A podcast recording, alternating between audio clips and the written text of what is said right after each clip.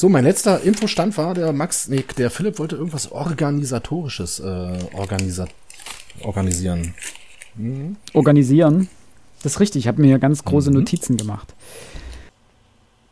Aber das machen wir doch nach der Begrüßung, die heute unser geschätzter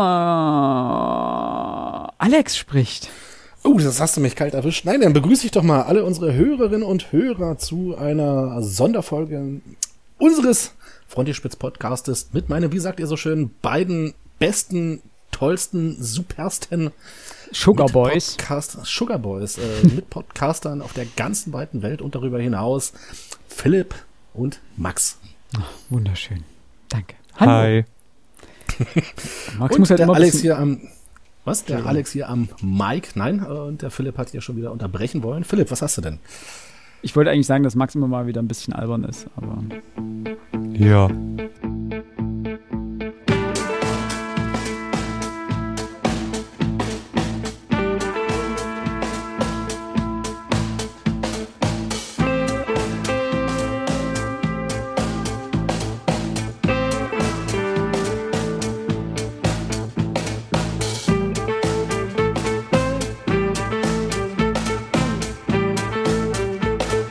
Damit wir jetzt in die Folge starten können, bringe ich mal so einen kleinen Lockerungsquiz, ein kleines Lockerungsquiz mit rein und habt eine Frage. Wisst ihr, was eine Lodenkotze ist?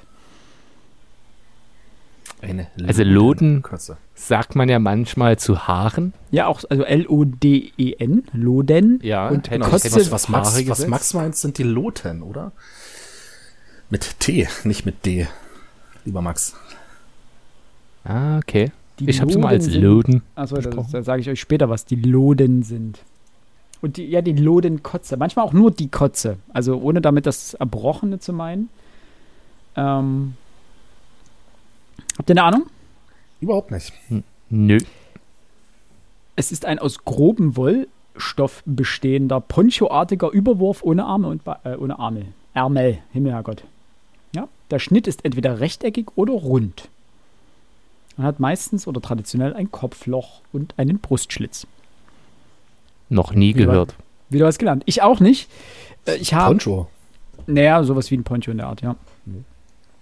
Ich habe ähm, heute Abend die unendliche Geschichte weiter vorgelesen und einer der drei Helden hat eine Lodenkotze übergeworfen zum Schutz gegen Schnee und Regen. Okay. Deswegen habe ich das nachgeschlagen. Und das Buch schon zweimal gelesen, aber ich habe keine Ahnung. Nicht an der Lodenkotze hängen geblieben. Nicht an der Lodenkotze hängen geblieben, ja. Nein. Krass. Okay, wieder was gelernt. Über das Buch können wir dann kurz noch sprechen. Ähm, vorher aber etwas Organisatorisches. Wir haben ja, ja. unsere letzte Folge veröffentlicht äh, zum Witcher, der Feuertaufe. Und diese Folge war knapp vier Stunden lang. Und wir hatten ja vorhin eine kleine Umfrage gemacht, ob wir die Folge am Stück veröffentlichen sollen oder teilen sollen. Und die meisten waren dafür, sie am Stück zu belassen. Äh, weswegen wir auch eigentlich gesagt haben, wir machen diese Woche kein, äh, diese Woche, diesen Monat keine neue Podcast-Folge und jetzt nehmen wir doch auf, weil wir einfach noch Minuten übrig haben und wir einfach Bock hatten, irgendwas aufzunehmen und uns zu unterhalten. Wir werden aber wahrscheinlich in Zukunft solche überlangen Folgen von vornherein als zwei- oder beziehungsweise Mehrteiler konzipieren. Was bedeutet, dass ihr dann teilweise im Abstand von nur einer Woche den zweiten oder nächsten Teil dann nachgeliefert bekommt. Grund dafür ist mal abgesehen davon, dass sich sehr wenige Leute vier Stunden am Stück anhören. Äh, die Tatsache, dass uns die Statistik zeigt, dass äh, dann viele Abbrecher dabei sind. Überdurchschnittlich viele gegenüber den anderen Folgen, die sozusagen kürzer sind. Also zwei Stunden Folgen werden häufiger komplett angehört oder jedenfalls bis kurz vor Ende. Es gibt ja dieses Problem, das habt ihr vielleicht auch. Hört ihr einen Podcast immer bis zur letzten Sekunde oder schaltet ihr ab manchmal, wenn ihr merkt, oh, es geht ins, in die Abmod, dann mache ich schon mal aus? Ja, die Abmoderation ist eigentlich dann schon. Genau. Stichpunkt. Ich äh, spule dann immer vor was dazu führte, dass jetzt nur eine Hörerin äh, sozusagen das Codewort unserer Witcher-Folge unten in die Kommentare geschrieben hat und jetzt äh, den Witcher-Comic zugeschickt bekommt als äh, kleines äh, Dankeschön für die, fürs Durchhaltevermögen. Also jetzt beim Putzen gehört, beste, beste Möglichkeit. So, zurück zum Text. Ähm, deswegen werden wir, das ist der eine Grund, warum wir sozusagen die Folgen dann äh, so konzipieren werden, dass sie in zwei Teile geteilt werden oder mehr, je nachdem, wie lang das Buch auch ist. Und der zweite Grund ist äh, die Sichtbarkeit äh, bei Podhostern, beziehungsweise bei den Streaming-Portalen. Ähm, wir haben eine zweiwöchentliche oder zwei, zweimal im monatliche äh, Veröffentlichungsfrequenz. Frequenz, danke. Ja, ich habe überlegt, wie ich den Satz noch sinnvoll zu Ende kriege. Wir veröffentlichen zweimal im Monat einen Podcast. Und das ist so selten, dass wir immer sehr schnell aus den, Char also aus den, aus den, aus den Wertungen rausrutschen und natürlich schwer sichtbar sind, weil viele Leute oder viele Podcasts einmal die Woche kommen, teilweise sogar zweimal die Woche. Äh, Sichtbarkeit ist da so ein Problem. Also man sieht das immer, kommt eine neue Folge raus, gehen die Zahlen hoch und die Sichtbarkeit wird sehr gut. Und am Tag zwei geht das dann schon wieder runter. Und logischerweise, je höher die Frequenz der Veröffentlichung, desto besser ist man auch sichtbar. Und das ist der zweite Grund, warum wir dann solche langen Folgen teilen werden und dann teilweise vielleicht sogar im Wochenrhythmus ähm, Folgen bringen werden. Wird aber auch nur der Fall sein, wenn wir wirklich Bücher besprechen, wie jetzt Witcher, wo die Besprechung so lang geht. Also wir werden jetzt nicht sagen, wir machen generell nach einer Stunde einen Cut und wenn die Folge eine Stunde 15 geht, kriegt ihr einmal eine Stunde und einmal 15 Minuten. Das ist Quatsch. Wir machen das wirklich nur, wenn es auch inhaltlich sinnvoll ist. Und zum Beispiel, wenn wir den Kurzgeschichtenband besprechen, die erste Hälfte der Kurzgeschichten kommt die eine Woche und die zweite Hälfte die, an der anderen Woche. Und dann bringen wir vielleicht nochmal beim zweiten Teil so eine kurze Einleitung oder einen kurzen Rückblick, was wir beim letzten Mal besprochen haben, verweisen nochmal auf die vorhergehende Folge und dann sollte das auch eigentlich für alle äh, vertretbar sein. Jawohl. So, das war eigentlich schon das äh, Organisatorische. Ansonsten geht es mit unserem Podcast ganz normal weiter wie bisher. Wir werden als nächstes unsere, können wir das eigentlich schon sagen? Ich habe jetzt eigentlich schon so viele Teaser bei, bei Instagram gebracht, da können wir, glaube ich, auch schon darauf hinweisen. Ach klar, ich werde auch noch mal einbringen, aber das, das können wir machen. Ja. Die nächste, nächste Folge findet ohne den Max statt. Ja. Äh, der Max kriegt Urlaub verordnet, beziehungsweise geht in den freiwilligen Urlaub. Äh, Philipp und ich werden eine Sonderfolge aufnehmen zu wie kann man das jetzt ankündigen? Das zu HP. HP Baxter. HP, HP Baxter und äh, Scooter. Nein, äh, es wird HP Lovecraft werden, wo wir mal ein wenig drüber schnacken werden. Letztendlich haben wir uns überlegt, wir wollen so ein bisschen ein neues Format ausprobieren, so in Ansätzen. Bisher haben wir uns ja immer ein Buch rausgesucht und haben dieses Buch besprochen und am Rande erwähnt, was der Autor noch gemacht hat. Wir wollen mit der Lovecraft-Folge äh, probieren, unter anderem deswegen, weil Max und Alex ja sehr autorenzentriert zum Teil lesen, einmal ein komplettes, in Anführungsstrichen, komplettes Werk eines Autors vorzustellen und das anhand eines Beispiels zu machen. Und das wir jetzt Lovecraft ja recht dankbar, äh, weil er nie ein, ein, ein Buch im klassischen Sinne veröffentlicht hat. Sondern nur viele Fur Furzgeschichten. Kurz, Kurzgeschichten, die Gott sei Dank auch in gesammelter Form vorliegen. Genau. Und auch und, in deutscher Übersetzung. Genau. Und da wollen wir sozusagen ein bisschen drauf eingehen. Max wird nicht dabei sein. Alex wollte ich sagen. Alex ist der Spezialist in dem Fall. Er hat das komplette Lovecraft-Epos zweimal gelesen bisher. Zweimal gelesen, genau. Sogar relativ nah nacheinander. Und äh, dementsprechend werden wir ein wenig über Lovecraft generell sprechen, über sein Werk, sein Schaffen und wie dieses Schaffen in die äh, aktuelle ähm, Kultur strahlt. Das heißt, was wir in Film, Rundfunk und Fernsehen, Buch, Comic, was auch immer für Referenzen auf Lovecraft finden, denn Lovecraft ist quasi omnipräsent. Aber das erfahrt ihr dann Anfang äh, März, nämlich am, genau. ich glaube, 4. März kommt die Folge. Am 4. März. Genau. Gut. So machen so. wir das. Und heute würde ich sagen, schneck mal ein bisschen darüber, was ihr so als letztes gelesen habt. Und damit Max mir nicht ganz einschläft, darf er jetzt doch mal leite ich ganz geschickt über. Max, was hast du als letztes gelesen? Was liest du gerade? Ich lese gerade ähm, Autokratie überwinden von Mascha Gessen. Ich hoffe, ich, nenne, ich, spreche den Namen korrekt aus. Es ist eine amerikanische Journalistin. Ähm, und ja, ich bin jetzt, ich glaube, ich habe noch zwei Kapitel, zwei kleine Kapitel, dann ist es geschafft. Und ich muss wirklich sagen, dann ist es geschafft. Es hat mir nicht gut gefallen. Ähm, es kam mit großen Lobes, äh, Lobeshymnen und Lorbeeren. Ähm, ich muss sagen, ich habe vorhin schon drüber nachgedacht, wie man das am besten ausdrückt. Ähm, die tatsächlich war das mal so ein, so ein Kauf, wo ich was vom Buch gehört hatte und dann habe ich das Buch im Laden gesehen und dachte, hey, guck mal, das Thema interessiert dich. Ähm, schauen wir mal, was es kann. Und habe oben drauf geguckt und ich kann das auch jetzt nochmal machen und dann steht da, kaum jemand hat die subversive Kraft antidemokratischer und autoritärer Ideologien und Regime so präzise analysiert wie Mascha Gessen. Und ich habe mir eine breit gefächerte Analyse von verschiedensten autoritären Regimen, autokratischen Regimen ähm, erhofft und erwartet. Ähm, das ist es indes nicht. Es ist im Grunde genommen eine Abrechnung mit Donald Trump. Okay, grundsätzlich. Ähm, aber das Problem ist, hier steht auch das Wort analysiert. Und analysiert hat für mich etwas Wertneutrales, respektive eben was Analytisches, etwas Sachliches. Und das ist dieses Buch auf gar keinen Fall. Ähm, was man der Autorin sehr positiv anrechnen darf, ist, äh, dass sie ihre, ihre Ausführungen häufig zitiert. Ähm, zumindest alles, was faktisch belegbar ist, wird von ihr zitiert und das macht sie auch echt gut. Äh, und sie hat auch in fast allen, nein, sie hat in allen Punkten recht. Die Art und Weise, wie, es de, wie sie es indes schreibt, ist äh, für mich maximal problematisch. Ähm, es ist immer gefärbt von ihrer eigenen Sichtweise. Es ist eben null analytisch. Es ist wie eine Streitschrift gegen alles, was Trump und Amerika vollbracht hat in den Jahren seiner Amtszeit. Das Buch ist äh, erschienen noch bevor er abgewählt wurde.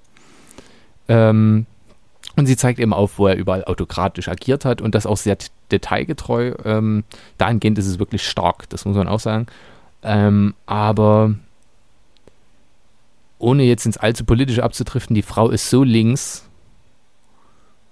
ähm, so identitätspolitisch, dass sie jede, sie, sie entwertet sich faktisch selber aus meiner Sicht. Mit dem, was sie teilweise dann formuliert. Vielleicht liegt es an der Übersetzung, das kann ich ganz schwer nur beurteilen, kann ich mir aber im Grunde genommen nicht vorstellen. Ähm, die zwei Übersetzer, Henning Dedekind und Karl-Heinz Dörr, werden sich sicherlich an den Text gehalten haben, aber es ist anders ausgedrückt, wenn Marc-Uwe Kling ein Buch schreibt, was sehr links ist, dann kann ich damit leben, weil ich genau das erwarte. Ich kriege genau das, was ich mir vorgestellt habe.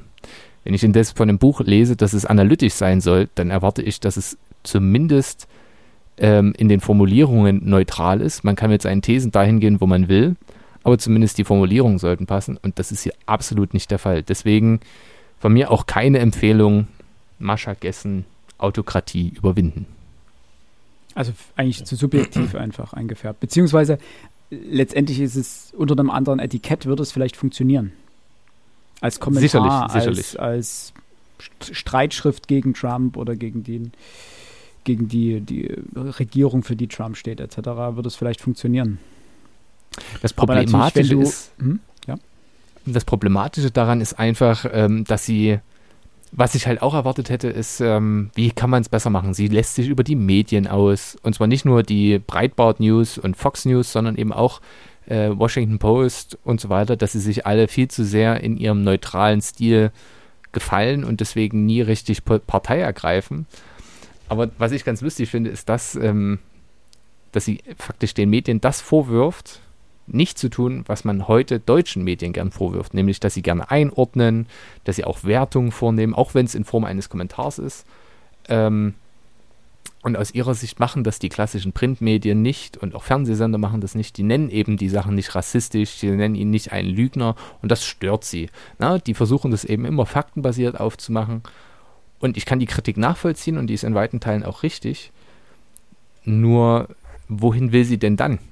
Dass alles immer gefärbt ist von der Meinung des äh, Journalisten, weil aus ihrer Sicht gibt es ja nur eine Richtung. So. Aber sie gibt auch keinen richtigen Lösungsvorschlag, wie es besser ginge. Das wollte ich ähm, dich gerade fragen. Ähm, wie werden denn Autokratien überwunden, wenn sie das an, an Trump festmacht? Und wenn das Buch vor Trumps Abwahl entstanden ist oder erschienen ist, dann muss ja da irgendwie, nicht. Der Epilog fehlt mir noch.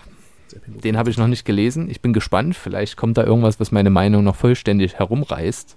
Also, wir müssen uns hier im Klaren sein, ich rede hier von, keine Ahnung, drei von fünf Sternen, die ich geben würde. Vielleicht sogar vier von fünf, weil es wirklich gut recherchiert ist. Na, und ich versuche auch objektiv zu bleiben, das ist in sich schon okay. Aber es gibt eben Dinge, die mir definitiv nicht gefallen und die aus meiner Sicht, ähm, zumindest wie der Aufbauverlag das äh, gemacht hat, nicht funktionieren. Vielleicht hat Frau Caroline Emke das Buch auch anders gelesen als ich. Das ist die, die hier schreibt, dass es eine, eine Analyse sei. Ähm, das ist es einfach nicht. So, und äh, wenn man sich dann noch sagt, ja, äh, die Gerichte haben wieder falsch entschieden und Obama hat das auch schon Mist gemacht, aber bei Trump ist es eben noch schlimmer, dann denke ich mir immer, komm doch mal bitte auf das zu sprechen, was euer Hauptproblem ist, nämlich, dass eure Verfassung und das politische System in bestimmten Punkten in Amerika einfach Bullshit sind. Nur ist das als Amerikanerin schwierig zu sagen, weil es diesen Verfassungspatriotismus in Amerika eben noch krasser gibt, als es ihn hier gibt. Aber man kann doch auch mal ehrlich sagen, es ist schwierig, in einem Land zu leben, in dem eine Partei oder in, in dem es nur zwei Parteien gibt, sodass Kompromisse immer Blödsinn werden, weil diese Parteien sich meistens diametral gegenüberstehen. Da, da sind die Kompromisse per se schwierig. Und dann kommt noch dazu, dass sie erwartet, dass eine Partei, die in die, die Mehrheit hat, und das hatte sie in den großen Teilen von Trumps äh, Herrschaft, nenne ich es tatsächlich an der Stelle, ähm, dass die dann nicht sagen, nee, wir finden das zwar blöd, was der macht. Nein, das ist natürlich Herrschaftssicherung. So, sie lehnt auch jede Realpolitik ab und will lieber Ideale sehen und Visionen. Ähm, kann sie ja auch machen. Verstehe ich. Aber da halte ich es dann eher mit äh, Obama, der halt meinte, lieber ein kleiner Schritt in die richtige Richtung und ich bringe das Ding durch, als die großen Schritte, aber die werden danach sofort rückgängig gemacht. Wie es bei Trump jetzt im Übrigen auch der Fall war. Fast alle Sachen, die er sich gedacht hat, die er dort per Dekret äh, umgesetzt hat, sind danach direkt wieder gecancelt worden, als Biden an die Macht kam. So schnell geht das. So, dass das System an sich strukturelle Schwächen hat, das zeigt sie ja sehr gut auf. Aber man muss es auch zwischen den Zeilen ein wenig lesen, das muss man auch sagen. Ähm, das ist einfach nicht optimal gelöst, das Buch. Mhm. Aber was mir da so ein bisschen auffällt, das fällt mir auch bei ähm, Obamas ein verheißenes Land auf. Ähm, ich bin noch nicht so weit wie du, du bist ja, glaube ich, komplett durch schon. Ja. Ähm, ich stecke noch irgendwie im ersten Drittel, Viertel fest. Was heißt fest? Ähm, ich komme halt gerade nicht so wirklich dazu. Ich höre das ja als äh, Lesung von äh, Andreas Fröhlich gelesen. Also wunderbar gelesen, muss man dazu sagen. Äh, dieser, dieses Problem, wenn du amerikanische Politik machst, wenn du über diese Politik schreibst, ob nun im Nachhinein oder während du diese Politik selber noch betreibst, diese, dieses Problem des Patriotismus ist wirklich ein sehr konkretes. Du kannst über gewisse Dinge nicht schreiben oder musst sehr genau abwägen, wie du darüber schreibst, weil du sonst sehr, sehr schnell als unpatriotischer, du wirst sehr schnell zur Persona non grata erklärt, wenn du dich irgendwie unpassend über die Soldaten, den Wehrdienst oder den, den Dienst in der Armee oder über die Flagge oder über die Verfassung äußerst. Und das merkt man auch bei Obama, der erzählt nämlich am Anfang eine kleine Anekdote, wo er ähm, durch die, seine ersten Wahlkampftouren für seine Präsidentschaft dann ähm, antritt und er dann irgendwann, glaube ich, in irgendeinem kleinen Nest oder kleineren Nest dann sagt, dass so und so viel Leben im äh, Krieg vergeudet wurden. Und man er hatte Glück, das wurde ihm nicht zu dick aufs Butterbrot geschmiert, aber er meinte, in dem Moment, wo er ausgesprochen hat, dass diese Leben vergeudet wurden, ist ihm aufgefallen, dass er sich dann vor Paar geleistet hat. Und das kann dir dort ganz schnell passieren. Und dementsprechend glaube ich, dass es schwer ist, konkrete Äußerungen in so einem Buch umzusetzen oder konkrete Vorschläge zu machen. Der Vorteil ist, beziehungsweise anders, das habe ich halt den Rezensenten bei Amazon immer vorgeworfen, weil es Deutsche sind. Das ist nun mal Amerika. Das ist ein anderes System. Ähm, du kannst in Amerika wenn du dich gegen deine Soldaten äußerst, bist du unwählbar. Punkt. Mhm. Ähm, und das kann man blöd finden. Man kann auch blöd finden, dass Amerika gern Kriege führt. Ob das jetzt ein neuer Krieg ist oder ob ich die Drohne losschicke, ist am Ende wurscht. Aber so funktioniert das System nun mal. In einem Land, wo so viel Geld in Militär fließt, ist es doch normal, dass das auch benutzt wird. Jetzt kann man als Europäer sagen, gut, das verstehen wir nicht, beziehungsweise wir machen das eben nicht so. Das stimmt. Europa hält sich da weitestgehend raus. hält sich in dem Moment nicht an die NATO-Beschlüsse, beziehungsweise Verträge sogar. Ähm, auch das kann man blöd finden. Aber man muss doch zumindest respektieren, wie die Amerikaner das handhaben. Ähm, und dementsprechend das Handeln eines amerikanischen Präsidenten doch den, den, den, den Maßstäben anpassen oder seine eigene Bewertung an die Maßstäbe Amerikas auch ein bisschen anpassen. Ja. Und ähm, das finde ich teilweise sehr ungerecht, wie da gegenüber Obama argumentiert wurde. Ähm, Häufig wie gegenüber amerikanischen Präsidenten argumentiert oder so. Als Obama gewählt wurde, kam ja hier so eine Heilandsstimmung auch in Deutschland auf. Und man hat ihm dann so gewisse Dinge nach seiner Amtszeit vorgeworfen, wie äh, er hatte ja versprochen, äh, Guantanamo Bay aufzulösen. Und das hat ja dann nicht so ganz geklappt. Und das hat man ihm dann vorgeworfen. Und dann muss man sagen, man kann nicht unsere Maßstäbe an einen amerikanischen Präsidenten anlegen. Er, der macht keine Politik für uns. Der macht keine Politik für Deutschland Eben. in dem Fall. Der macht eine Politik für sein Land und er wird zu tun, was für sein Land seiner Meinung nach das Beste ist. Im Zweifelsfall wird er aber immer für seine Wähler kämpfen. Es gab einen schönen Kommentar, ich glaube, an der Zeit, nach der Wiederwahl Obamas, in dem genau das gesagt wurde. Obama wird nicht gewählt, um uns zu gefallen, sondern er wird gewählt, um, den äh, um dem amerikanischen Volk äh, die Interessen durchzusetzen. Sowohl innen als auch außenpolitisch, ja? Ja, in dieser Hinsicht ist, glaube ich, seine Biografie wirklich lesens- oder hörenswert, weil man muss ihn und seine Politik nicht mögen, ähm, aber man versteht durch diese Biografie sehr viel, was dieses Land ausmacht, was in diesem Land vorgeht und wie dieses System Amerika, dieses politische System Amerika funktioniert. Und du kommst auch nicht umhin, auch dieser, und daran habe auch ich mich gestört so ein bisschen beim Hören, diese, dieser Patriotismus kommt durch. Diese, diese bedeutungsschwangeren Momente, wo er da, wo er überwältigt irgendwo auf irgendeiner Wahlkampfbühne steht und toll findet, wie viele Flaggen da überall hängen. Und dass das so richtig festlich ist und das, ach, dieses American Feeling. Und ich glaube, das ist dieses, was man als diese, diese ähm, Civil Religion, also diese Zivilreligion ja. bezeichnen kann, die in den USA natürlich extrem ausgeprägt ist. Ja, angefangen von diesem Fahnenkult, ähm, was anderes ist es ja nicht.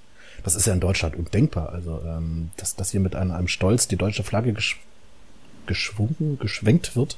Geschwungen, ja. Äh, wie es die Amerikaner, geschwenkt, wie es die Amerikaner mit, äh, mit dem, ist das die Union Star machen? Ähm, oder Star Pickle Banner oder wie das da heißt. Ähm, ich meine, das hat sogar eigenen Namen, ne? Die Flagge, ähm, nicht so wie bei uns. Das ist ja. Ja, das ist ein, ist ein merkwürdiges Völkchen, aber es ist natürlich auch interessant von außen zu beobachten. Ja, dieser Nationalstolz. So, ja, schon. Ja, nee, nee, nee, das ist eigentlich, das wäre auch mein nächster, nächster Stichpunkt gewesen. Ähm, dieser Nationalstolz ist halt nicht dieser Nationalismus, wie er in vielen anderen Ländern sich äußert. Ähm, wobei die Amerikaner unter Trump, fand ich, ganz, ganz knapp davor standen, diesen Nationalismus abzugleiten. Hm. Äh, Teile des Landes sind definitiv äh, in diese Richtung gegangen. Waren sie vielleicht zum Teil auch schon vorher, ne? Man hat es noch nicht so mitbekommen, ja. Ja, ja. ja. Gut, es kann natürlich auch sein, dass jetzt, äh, dass, dass dieser Nationalismus jetzt eine, eine Öffentlichkeit gefunden hat unter, hm. unter Trump. Ja, in jedem Fall interessantes Thema. Ich kann das auch wirklich äh, nur jedem ans Herz legen, die 1000 Seiten lesen sich aus meiner Sicht relativ flott weg. Ähm, die 36 Stunden Hörbuch hören sich hoffentlich auch schnell weg.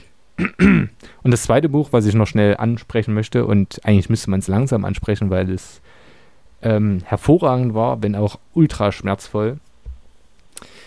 Hoffentlich spreche ich diesmal den Namen richtig aus. Ähm, ja, ich habe diesen Monat relativ viel gelesen, weil ich jetzt nachts, A, hatte ich eine Woche Ferien. Äh, zum anderen ähm, versuche ich jetzt nachts relativ viel zu lesen. Ähm, von Severina Smaglewska, Die Frauen von Birkenau. Ich hatte es hoffentlich schon mal irgendwo, ich hatte es auf jeden Fall bei, bei Instagram schon gepostet, das Buch. Ich werde keine Rezension drüber schreiben. Ich glaube, dass das unangemessen ist. Ähm, ein Buch, das 1945, kurz nach ihrer Flucht aus Birkenau, oder von einem der Todesmärsche aus Birkenau ähm, verfasst wurde, das dann kurz darauf in Polen in polnischer Sprache erschien und das erst 2020 auf Deutsch übersetzt wurde. Ähm, ein nahezu soziologischer Bericht über die Erlebnisse in äh, Auschwitz-Birkenau, vor allem das Frauenlager dort.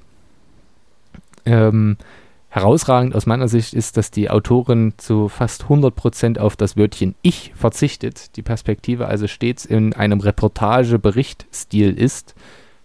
Man muss schlicht und ergreifend sagen, ich glaube, jeder Mensch sollte das mal gelesen haben, um zu verstehen, oder anders, die Frage, die ich mir stets gestellt habe während dieses Buches oder während der Lektüre dieses Buches, warum sind Menschen dazu imstande, anderen Menschen das anzutun? Da gibt es auch grandiose Zitate ähm, im Buch, die ich gerade nicht vorlesen kann, weil ich es gerade meinen Kollegen, Kolleginnen und Kollegen in der Schule empfohlen habe und deswegen liegt es gerade noch in der Schule. Ähm, ich finde das schlicht unbegreiflich. Und ähm, sie selbst war auch Zeugin im Nürnberger Prozess oder in den Nürnberger Prozessen, vor allem im Hauptkriegsverbrecherprozess. Das heißt also, ihren Worten ist da schon wirklich auch ähm, geglaubt worden, nicht zuletzt deswegen, weil sie sich sehr, sehr, was heißt feinfühlig, das ist wirklich im Berichtsstil. Und das macht es noch unangenehmer, weil Emotionen eben nicht unbedingt aufkommen, aber es literarisch dennoch hochwertig ist, weil da auch Landschaftsbeschreibungen dabei sind, die einem wehtun.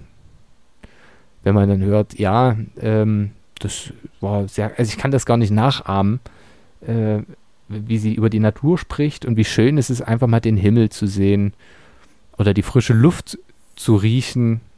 Immer aber mit dem Gefühl, okay, ich werde richtig freie Luft wahrscheinlich nicht mehr spüren dürfen.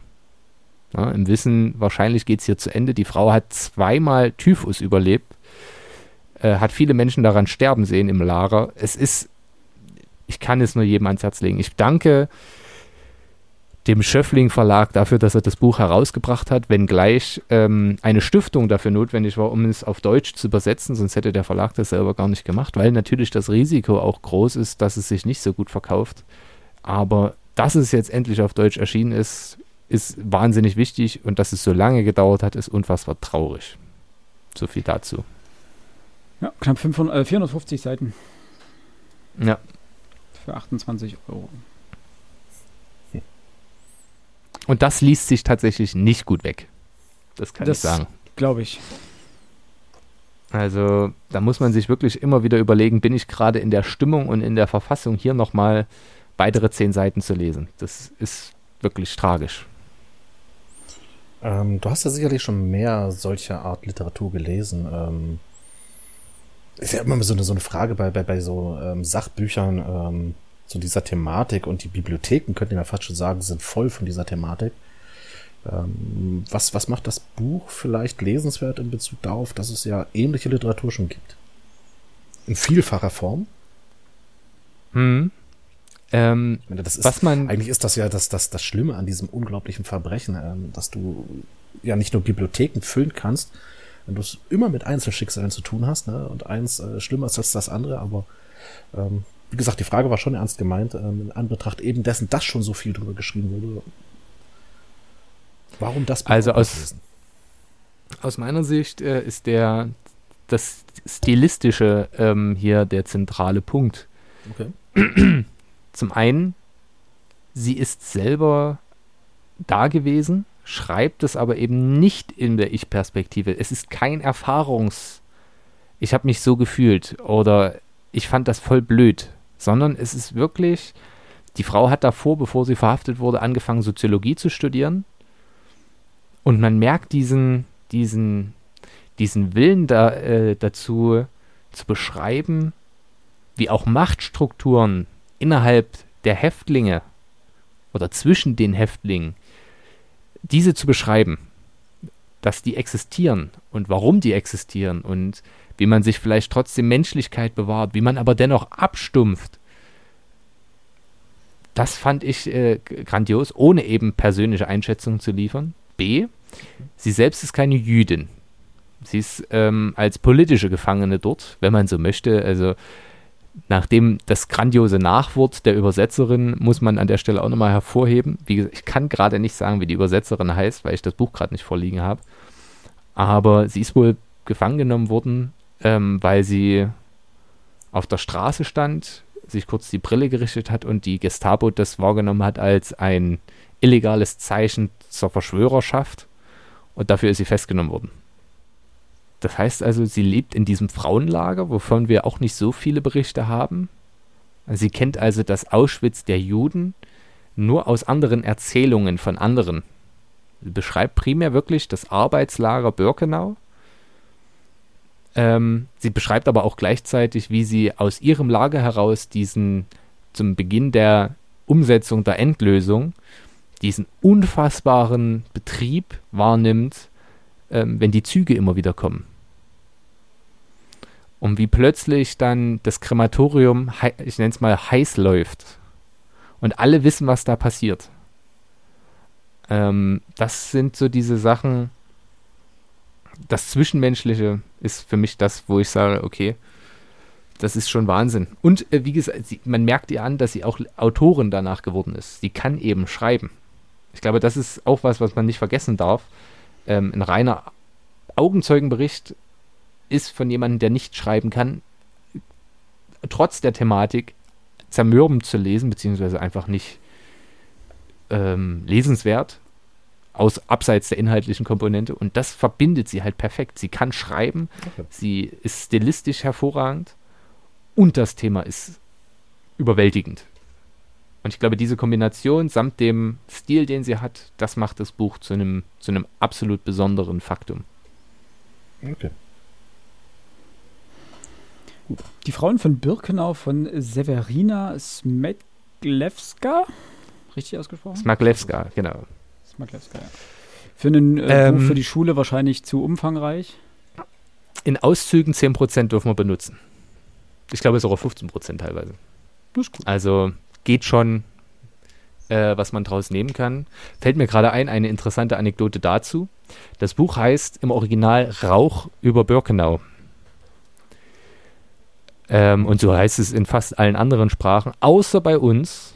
Und zwar nicht aus bösem Willen, sondern weil ähm, in den 60er oder 70er Jahren eine italienische Augenzeugin, die auch dort interniert war, ein, auch ein Buch darüber geschrieben hat, das heißt schon Rauch über Birkenau.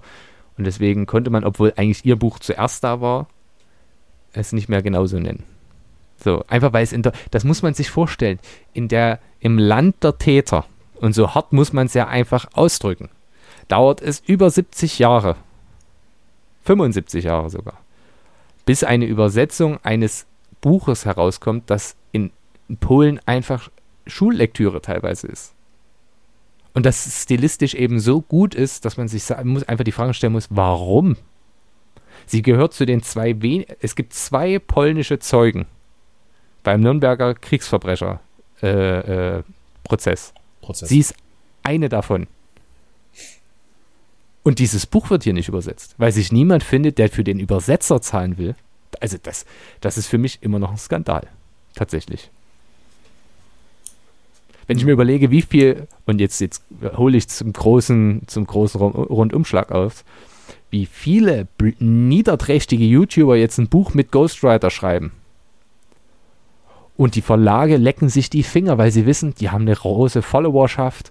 Da können wir richtigen Reibach machen.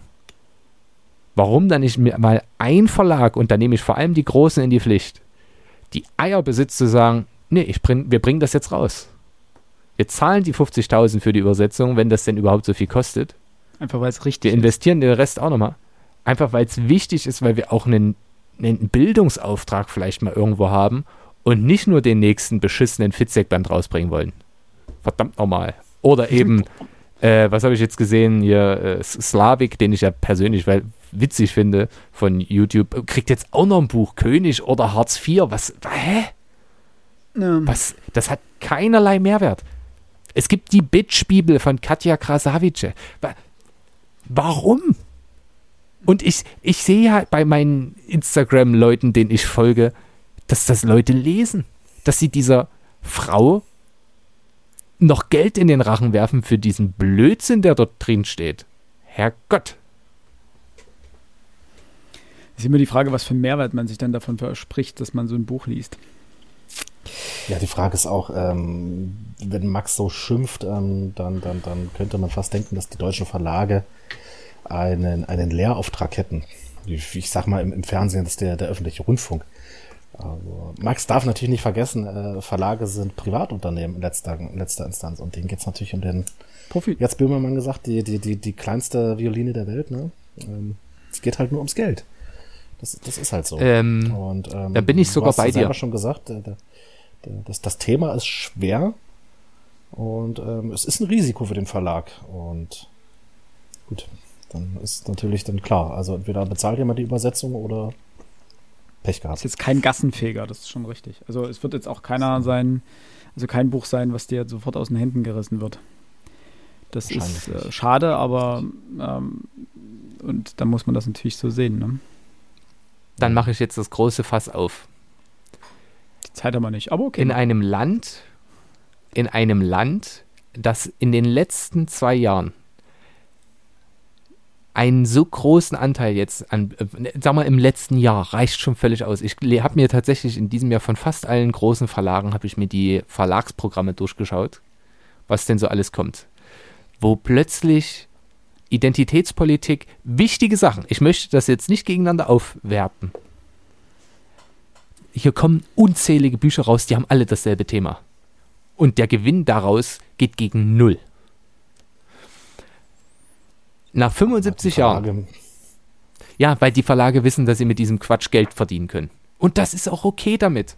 Aber dann kann ich doch, und das hat mir ja schon mal gesagt, dass, das, dass die Buchpreisbindung genau dazu führt, dass die Verlage mit dem Blödsinn Geld verdienen dürfen, aber eben andersherum auch mal die Verantwortung aufbringen müssen, zu sagen, hey, das Buch wird uns jetzt nicht den großen Reibach bescheren, aber es wird wenigstens mal veröffentlicht und dann muss man sagen, hey, ich, ich, ich habe von diesem Buch nur erfahren, weil ich ähm, stets und ständig Rezensionen lese, beziehungsweise ähm, auch bei den großen äh, Sendern und so weiter. Ich habe vom Buchmarkt.de habe ich den, den Newsletter abonniert, wo ich jeden Tag reinlese.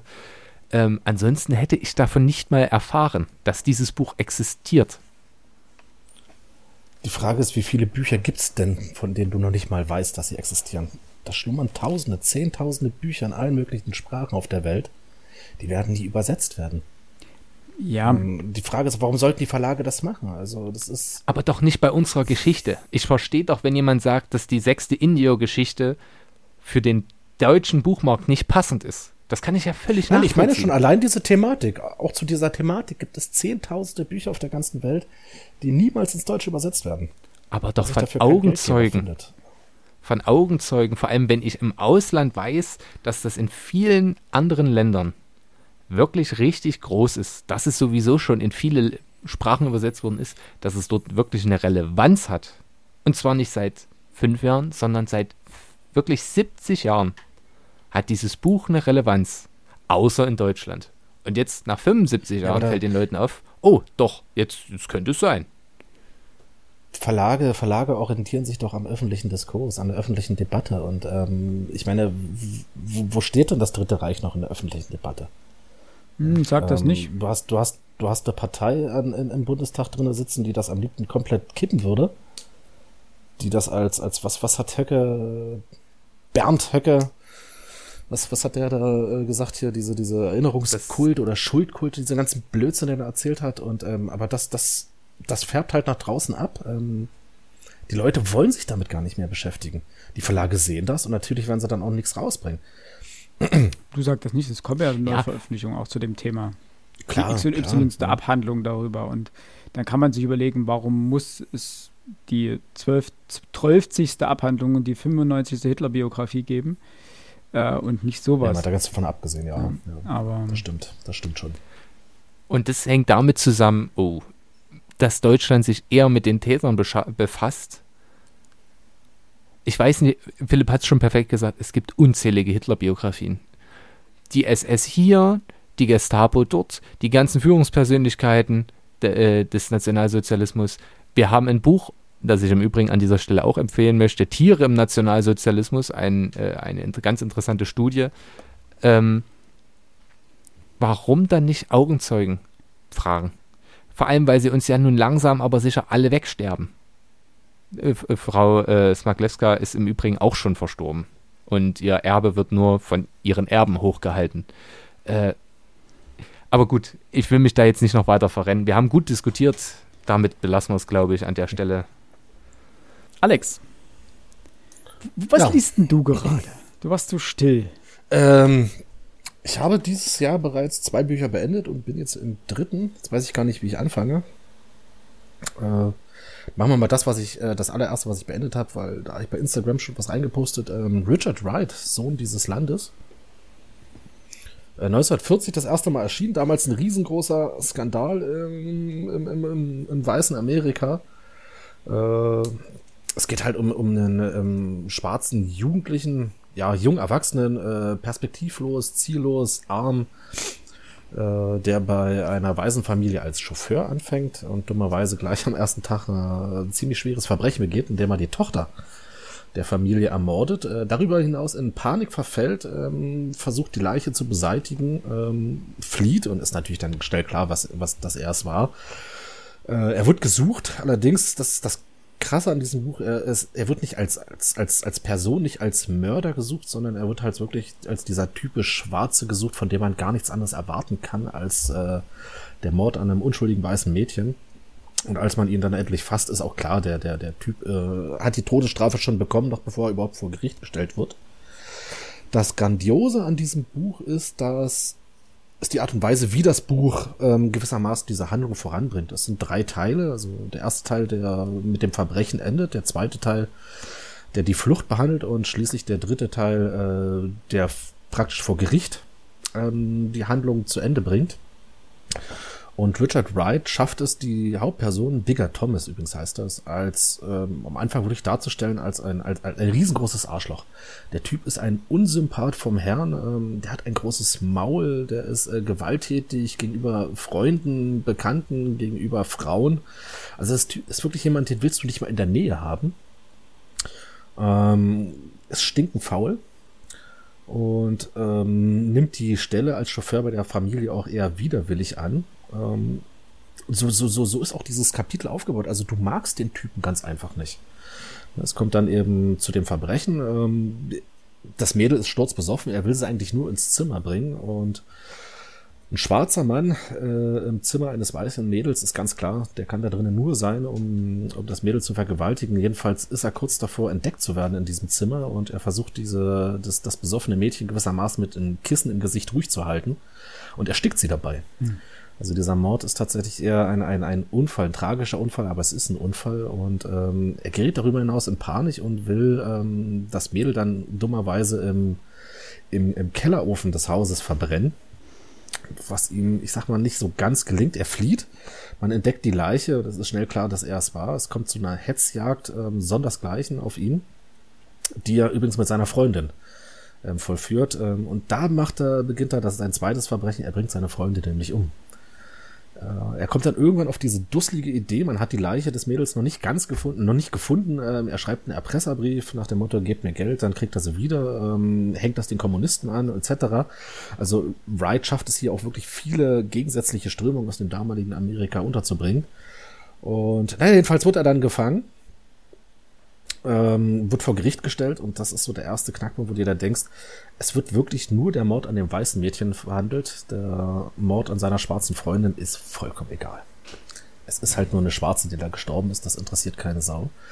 Und es ist aber der Anwalt von ihm, der, und was das Buch dann damals zum, zum eigentlichen Skandal gemacht hat, es ist der Anwalt von ihm, der der Gesellschaft selbst die Schuld an dem Tod des Mädchen und an dem Mord der schwarzen, schwarzen Mädchens ähm, gibt. Ähm, was man im ersten Kapitel anfängt über, über Bigger Thomas zu denken, also wirklich dieses Arschloch sein, dieses, dieses stinkende Faule, ähm, das klärt sich ganz am Ende dann nämlich auf. Er, er ist ein Arschloch, weil er nichts anderes sein kann. Es ist das, was die Gesellschaft in ihm sehen will.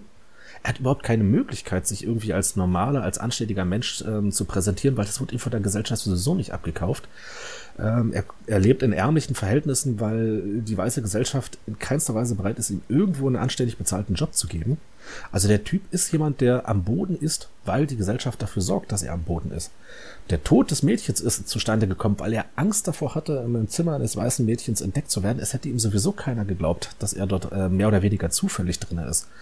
Und was sich dann entspinnt, das ist eine Dynamik, die wirklich darauf zurückzuführen ist, wie dieses Land schwarze Menschen eben hasst, ähm, verachtet, ähm, unterdrückt. Und es ist sehr, sehr unangenehm zu lesen, dieses Buch. Weil, und wenn man, wenn man ganz ehrlich ist, es ist in nicht wenigen Teilen eigentlich auch mit unserer heutigen Gesellschaft zu, äh, zu vergleichen gerade wenn man so guckt, ähm, in Bezug auf die Flüchtlinge. Ich will jetzt hier kein, keine, keine, keine große politische Debatte aufmachen, aber wenn man schaut, wie einige Medien über die Flüchtlinge berichten, wie die AfD über Flüchtlinge redet, ähm, dann ist das eigentlich, wie, wie, ja, wie, wie kann man das ausdrücken, als so eine, so eine selbsterfüllende Prophezeiung, die hier begonnen wird. Mhm. Nichts anderes beschreibt Richard White in seinem Buch und ähm, für 1940 ziemlich starker Tobak. Ist schon beim, ist schon beim Zuhören ja, sehr ja. unangenehm. Ich wollte gerade sagen. Du weißt, du weißt am Ende schon, äh, am Anfang schon weißt du, dass das kann gar kein gutes Ende nehmen. Und ich, ich, ich musste dran denken, ich weiß nicht, kennt ihr das? Ihr habt als Kind mal so richtig Scheiße gebaut, versucht das ein bisschen zu vertuschen und die Eltern sind so ganz, ganz, ganz kurz davor herauszufinden, was ihr angestellt habt. Dieser, dieser Moment, vielleicht, vielleicht kriegen sie es nicht raus. Das ist ein Gefühl, was du, was du fast das gesamte Buch über hast, mhm. ähm, weil Bigger Thomas, also die, die Hauptperson, er ist nicht dumm. Ja, er versucht das Verbrechen zu vertuschen. Er schafft es eine Zeit lang auch, auch äh, bevor man die, die, die, die, die, die Reste von, von den Mädchen entdeckt. Aber dieses immer ganz kurz davor sein, entdeckt zu werden. Und Bigger Thomas schafft es dann doch noch mal kurz rauszukommen, nur um sich damit noch viel, viel tiefer in die Scheiße reinzureiten. Ähm, dieses Gefühl, was man eben damals bei den Eltern hatte, das zieht sich hier durch das gesamte Buch durch und ähm, das schafft Wright auch dem Leser ziemlich, stilistisch betrachtet äh, ziemlich nahe zu bringen. Also das ist so dieses Grundgefühl des Buchs und eben in dem Wissen darum, wenn er erwischt wird, ähm, dann ist klar, das endet ganz, ganz, ganz böse. Ist das äh, eine aktuelle ja. Auflage? Also kann man das ganz regulär? Äh, das Buch ist jetzt ganz neu erschienen. Ah, okay. Und zwar in einer Neuübersetzung. Das ist die, die zweite Übersetzung des Buchs. Ich glaube, die erste Übersetzung, ich weiß gar nicht, die kam irgendwo in den 70er oder 80er Jahren raus hatte keine große Auflage ähm, und war dann halt, weiß ich nicht, gut 30, 40 Jahre verschwunden, bevor der Kein und Aber Verlag, den kenne ich gar nicht, ähm, sich gedacht hat, okay, wir übersetzen das nochmal neu. Und vor allem diesmal vollständig. Man hatte ähm, in der ersten Übersetzung so ein paar Sachen rausgelassen, weil man das dem Publikum nicht zumuten wollte. Und ähm, hat es jetzt ja gewissermaßen in der Hinsicht erstmalig in vollständiger Übersetzung rausgebracht. Mhm.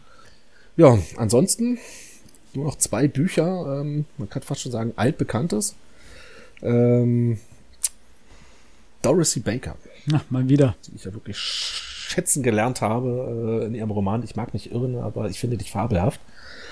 Äh, habe ich mich jetzt tatsächlich in ihren zweiten Roman Zwei Schwestern rangewagt. Ich habe es eine Zeit lang, also es steht schon eine ganze Weile im Regal. Ähm, Dorothy Baker hat es erstmal drauf gehabt. Ähm, es ist genauso wie bei Ich mag nicht irren, ich, äh, aber ich finde dich fabelhaft. Ich kenne keine Autorin, keinen Autoren, der es drauf hat, so krasse Dialoge zu schreiben wie Dorothy Baker. Nicht krass im Sinne von, ähm, dass die, ja, keine Ahnung, schreiberisch oder, oder vom, vom, von der Wortgewalt groß, groß, äh, groß daherkommen, sondern es sind Dialoge, denen du den Figuren ganz einfach abnimmst. Ein Großteil der Handlung ergibt sich nur über die Dialoge. Also der, der erzählende Part, äh, der Erzähler, das, was die, die, die, die wörtliche Rede einleitet, ähm, das, das, das tut hier fast nichts zur Sache. Es ist wirklich Großteil die Dialoge, die die Handlung immer weiter voranbringen.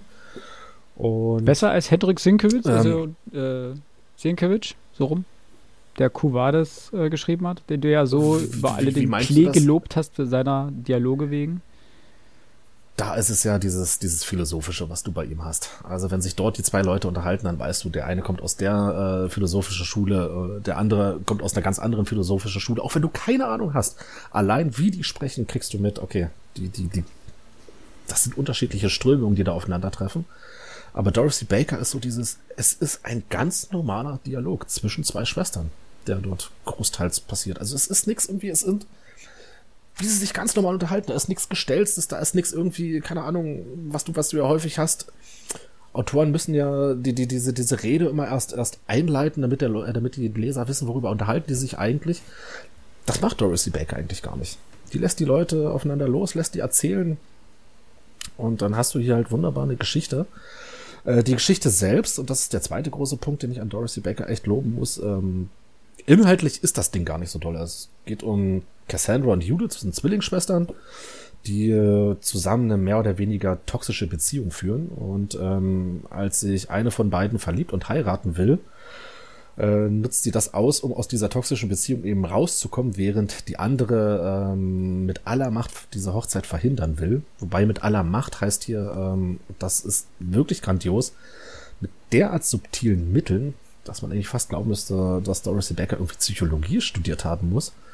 Das ist so krass, ähm, wie sich dieser Charakter im Laufe der Geschichte immer weiter formt, weil sie sich dort immer weiter reinsteigert, die Hochzeit unbedingt verhindern lassen zu müssen grandiose Erzählung. So, das war jetzt Schnelldurchlauf. Genau. Ähm, ich glaube, ich würde an dieser Stelle dann auch den ähm, Schnitt setzen. Wir wünschen euch auf jeden Fall eine wunderschöne Restwoche. Genießt den Tag, Nacht, Morgen. Ob ihr uns beim Putzen hört oder beim Autofahren, je nachdem. Wir hören uns dann wieder in zwei Wochen, am 4 zu einer neuen Folge äh, Fronti Spitz mit einer Buchbesprechung, beziehungsweise in dem Fall dann mit einer ganzen Werkbesprechung. Es hat mir wieder sehr viel Spaß gemacht, ähm, mit euch beiden hier zu sprechen über Bücher. Das ist mir immer ein inneres äh, Blumenpflücken. Ja, oh. ne? Das, das, das, das ist auch schön.